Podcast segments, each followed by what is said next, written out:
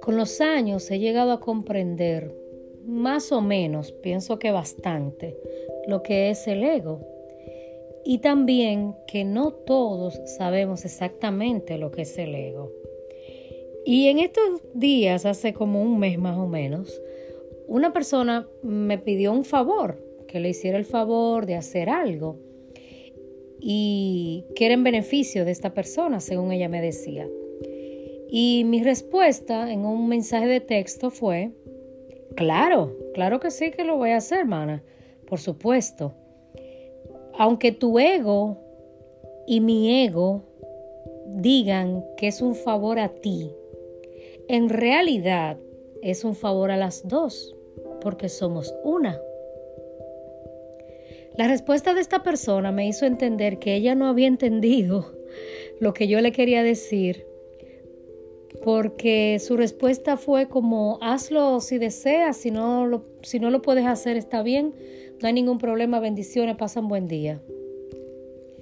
Y yo dije, wow, no me di a entender muy bien de qué se trata este asunto, por qué digo que el ego es el que nos hace creer que cuando le hago un favor a ella es a ella y no a mí. Y dije, bueno, un día de esto voy a explicar eso en un podcast y quizás eh, voy a escribir sobre eso. Como los podcasts lo hago con alguna antelación, algunas semanas, días, eh, no había comentado sobre esto, pero recientemente más aún, eh, me pasó una situación con alguien que me hablaba sobre no o sea, teníamos una discusión sobre el tema de ofenderse o no ofenderse.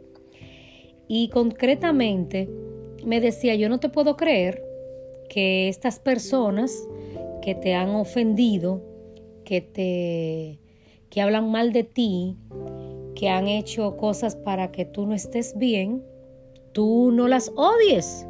No te puedo creer, es una hipocresía tuya, no puede ser que estas personas no te hagan sentir mal, no te, no te, no te ofendan, no te, no te. Estaba, realmente como muy sorprendida esta persona y, y yo trataba de explicarle, pero de verdad, te juro que no me ofende, te juro que no estoy molesta, te juro que no pienso en eso, te juro que, que no los odio. Bueno, el caso es que quizás después me comprendió cuando hablamos un rato más sobre el tema. Y yo le decía a, esta persona que la razón por la que yo no me ofendí de, por esto y la que, la que trato de no ofenderme, y lo estoy haciendo como bastante bien últimamente y cada vez más, es porque yo he entendido que el ofenderse viene del ego. Y tú me vas a decir, ajá Giselle, y si una persona te ofende, eso es del ego también. es de su ego también, pero, pero déjame ver si, ok, déjame, déjame eh, ponerlo en una metáfora, ok. Imagínate tú que la persona que te va a ofender mete su ofensa en una caja, una caja, y viene a entregarte esa caja. Esa caja es la ofensa, ahí dentro está la ofensa, ¿cierto? Y cuando esta persona viene a entregártela, tú no la tomas. Tú le dices, no, gracias. Esta persona insiste, te, está dando la caja y toma la caja y esta caja es tuya y esto es para ti. Y tú, calmadamente, dices, no, yo no la quiero. Esta persona te trae la ofensa, por supuesto desde su ego. Y tú, al no tomar la ofensa, no le haces caso a tu ego. O sea, no te ofendes. No solamente porque ofende quien puede, como, como yo sé que tú estás pensando ahora mismo, sí, porque no es ofender quien puede, no quien quiere, no, más allá, más allá. Vamos, vamos a, a ponerlo por encima de, de ese refrán. Tiene más que ver con tu entender que el otro llega hacia ti porque tú le das la apertura. Por supuesto, no le estoy quitando la responsabilidad al otro de, de tratar de maltratarte o de ofenderte, no. Te estoy diciendo que el otro te ofende porque tú eres el que agarra la ofensa, el que recibe la caja con la ofensa, el que decide, escúchame bien, decide ofenderse. Eso viene desde el ego. Tú decidiste ofenderte. Ahora, ¿qué tiene eso que ver con la primera historia de la persona que me pidió el favor y que yo le dije, por supuesto, eh, porque la trampa del ego es que tú y yo estamos separadas, pero realmente tú y yo somos una. Tiene que ver en el mismo momento en que tu ego te dice, cuando le haces un favor a esta persona, a esta persona, perdón, contribuyes con esta persona. Eso no tiene nada que ver con la contribución hacia ti mismo. Porque tu ego, mi ego, nuestro ego, nos ha hecho creer que estamos separados, no solamente del humano, sino también de la fuente infinita de nuestra divinidad, de nuestro Creador. Nos ha hecho creer que nosotros no somos uno. Nos ha hecho pensar que nuestra individualidad, que por supuesto sí existe, existe individualidad, existe el libre albedrío, por supuesto, pero también existe una conexión entre todos. Si tú eres científico igual que yo, tú vas a pensar, ajá, Giselle, tú me vas a decir que venimos de, de Adán y Eva, eso no te lo creo. Yo te voy a decir, no, yo no te estoy diciendo que venimos de Adán y Eva. Si lo crees, te lo respeto. Lo que yo te estoy diciendo es tanto si venimos de Adán y Eva, como si venimos de partículas que fueron evolucionando y adaptándose a los, a los nuevos mundos que se le fueron presentando, en cualquiera de estos dos escenarios, somos uno, porque venimos de la misma fuente creadora, sea Dios, si crees en Dios, sea la evolución de partículas por meteoritos que chocaron y que hicieron el mundo que hoy conocemos. Por la adaptación. De cualquier manera, lo que pienses, en ambos casos, nosotros todos estamos unidos porque venimos de la misma fuente. El ego me dice, estoy separado de, de mi vecino, de mi hijo, de mi, de mi padre, de mi hermano yo soy mejor o soy peor, no soy igual. Y por eso, cuando a esa persona le va bien, puede ser que a mí me vaya mal. Y de ahí, del ego, es que viene la envidia, de que viene la competencia, que viene la rivalidad. Desde el yo creer que para yo poder ser, tengo que competir contigo. También desde el ego viene este no te ayudo porque al ayudarte solo te beneficias tú. También desde el ego viene, tú dijiste esto y yo me ofendo. También desde el ego viene, tú tomaste mi parqueo y, y, tú me estás viendo a mí la cara de pendeja, de pendejo. Entonces yo voy a ir a pelear contigo. Porque tú me ofendiste. Todo eso es ego. Entonces cuando hablamos de ego, no estamos hablando solamente de yo me siento más bonita y soy lo mejor, la última Coca-Cola del mundo. No, estamos hablando de que yo no sé que estoy siendo una cada día con mi fuente creadora y con el que me rodea y con el que está habitando el mundo aunque yo no le conozca y que desde mi ser yo tengo que aprender a ayudarme y ayudar a otros.